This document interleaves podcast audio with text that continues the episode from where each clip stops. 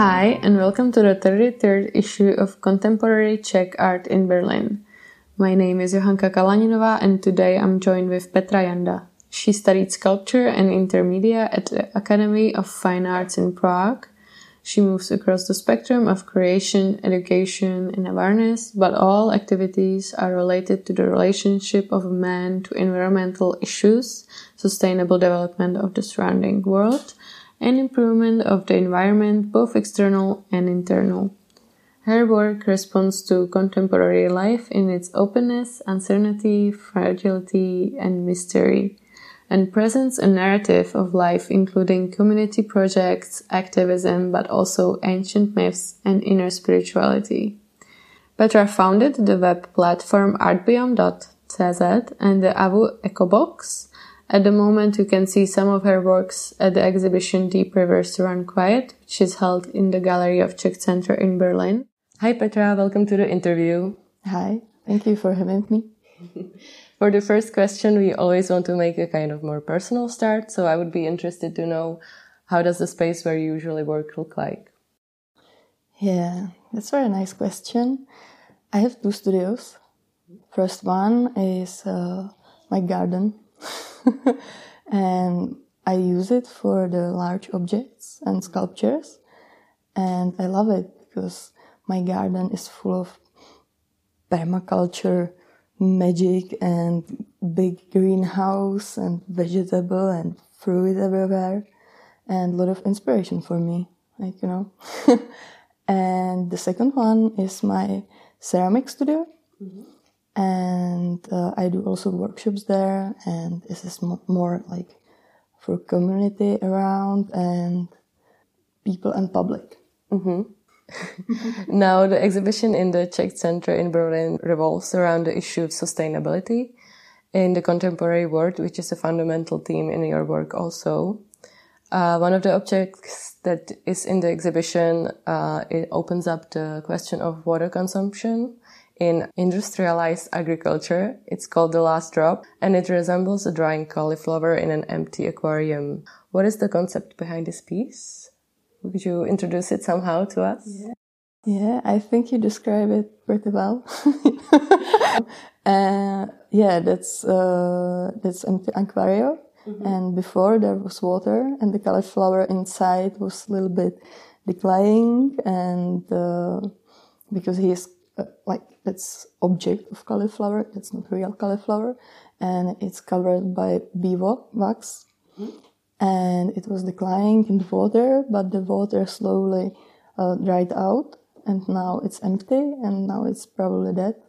Yeah, and it's like peace about about this moment of uh, of dying, like in slowly mm-hmm.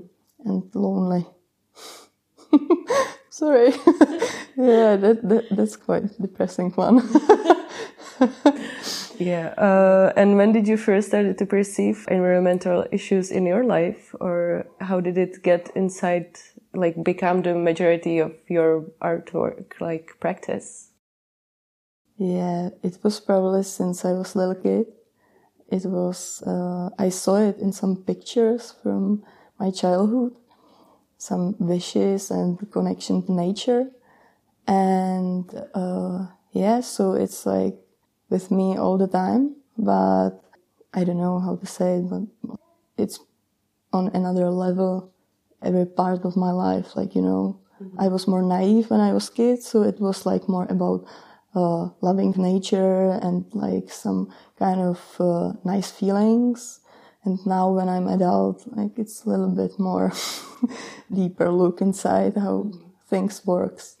mm-hmm. And what is your working progress in this practice? Like when you're saying like now that you're older, it's more deep or more dark. Uh, do you just uh, somehow see some issue and think of something, or does it kind of what like comes first, the mm-hmm. or the, the concept? Uh, probably the issue. uh, my working uh, like uh, style or, or, I don't know how to say it is that I see some kind of problem and I think it think like firstly about the problem inside of me. Because I believe that we do it because we have something inside what uh, is a little bit maybe wrong sometimes, and then is like mirror reflecting on the reality around us. So uh, when I, for example, when I have some some sadistic issues inside of me, I'm probably going to be a very sadistic person uh, and doing uh, things to cauliflower and animals and other species, you know. So, firstly, I'm trying to fix it in myself and then reflecting on the reality around. So, for me, it's very important process. So, it's uh, part of meditation, part of very long process of creation and site site specific uh, like installation, but but also uh, also the situations with the people and a lot of talking and creating together and changing. Um, another piece that you show in this exhibition is uh, titled Embryo, which encapsulates kind of a lot of your characteristics of your approach in your mm-hmm. works.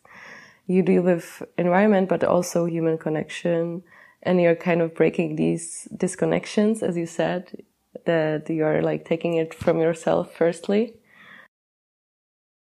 with the human connection to the environment. And this specific piece represents universe as, at its birth and refers to fascination with the fun, fundamental principles of nature, while also paying homage to something as ordinary as a cabbage leaf. Yeah. Uh, what could you share about this piece, and what would you, what made you include this artwork in the exhibition?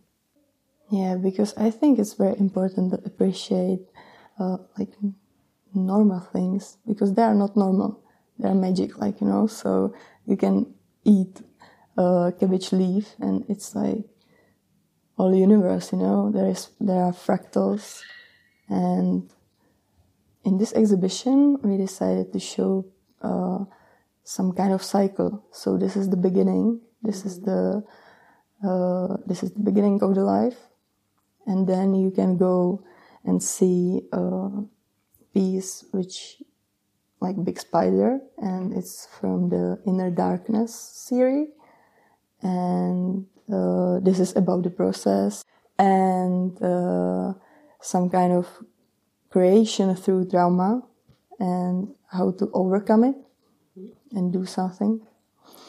And then you can see there uh, Emma, which is that that's the last piece. Then you see a cauliflower, and that's about the decay and dying, and then Emma, and that's death. You know, so and then the beginning again. and Emma is the the glass one. Yeah, the broken one. Uh, can you describe how it looks like so people can know a little bit? Yeah, it's like mm, big circle shape uh, glass on the floor and it's broken. Mm-hmm. So there are pieces of it and you can see structure of leaves. There is also cabbage and salad and Chinese salad. Mm-hmm. and uh, it's very fragile and it's broken, right? yeah, that was a that was a hard piece to transfer. Yeah, I can imagine it. but it's broken, you know, so don't worry. okay. This summer you also had another exhibition in Germany, right? Yeah. Uh, you exhibited sculpture of hay that's connected to the hay sculpture of spider. Can you maybe say a little bit more about this uh, concept or like this series that you are doing with these hay sculptures? Yeah, that's quite a long time now. Yeah. I have a hay period. and it's very connected uh, to my life period of mother motherhood the inspiration was also my greenhouse and cucumbers and uh, you know. So this piece is uh, something that is for me symbol of space safe space. So we can for example hide inside or but also it's uh, with part which is going through the building or through the gallery space, like uh, also cucumbers do when they expand mm-hmm. through the space. Yeah, so it's some kind of ex- expandation of my safe space. I don't know how to say it. oh, it's nice. It's really good. yeah, and the spider here is also you can see some kind of shape of vulva maybe, and uh, the spider has six legs, which is like satanistic number, but it's not pretty correct. Uh, but also some kind of wealth and uh, money and etc. Mm-hmm. So it's up to you how you decide to use it mm-hmm. and how you are going, what you would do with some kind of power, maybe. Mm-hmm. Like it's up to your inner darkness and your dialogue with it. Hmm? In parallel to this exhibition, you also created small scale artworks for ArtMat. Mm-hmm. Uh, that's a vending machine that sells art, which is now installed installed in the foyer of Czech Center. How did you approach this project, like scaling down your artwork, and how would you describe how what the piece you made for this? Mm-hmm. Uh, there are three cards with illustrations, and they are like in a theme of ecosexuality, yeah, and about love, and also a little bit about destruction, mm-hmm. because it's connected, you know. mm-hmm. And at the other side, there is a poem mm-hmm. about it, and the graphic design of these cards is a work of Marina Nikolcheva, a colleague from Ukraine. And we talked a lot about it, and she did it this way of uh, something like triptych and also um, like cards for telling fortune. Mm-hmm. So you can a little bit play with it. Mm-hmm. And as a little surprise, there is one paper vulva. and there are seeds inside. And you can decide if you are going to keep it or if you are going to har- harvest it. Right. Right? Yeah, put it in the soil yeah. and. So you have to let go the art piece. Right. But new life, maybe, maybe, yeah. Maybe. Welcome. if it goes well. Yeah. and uh, you are also the founder of a project called Artbiome.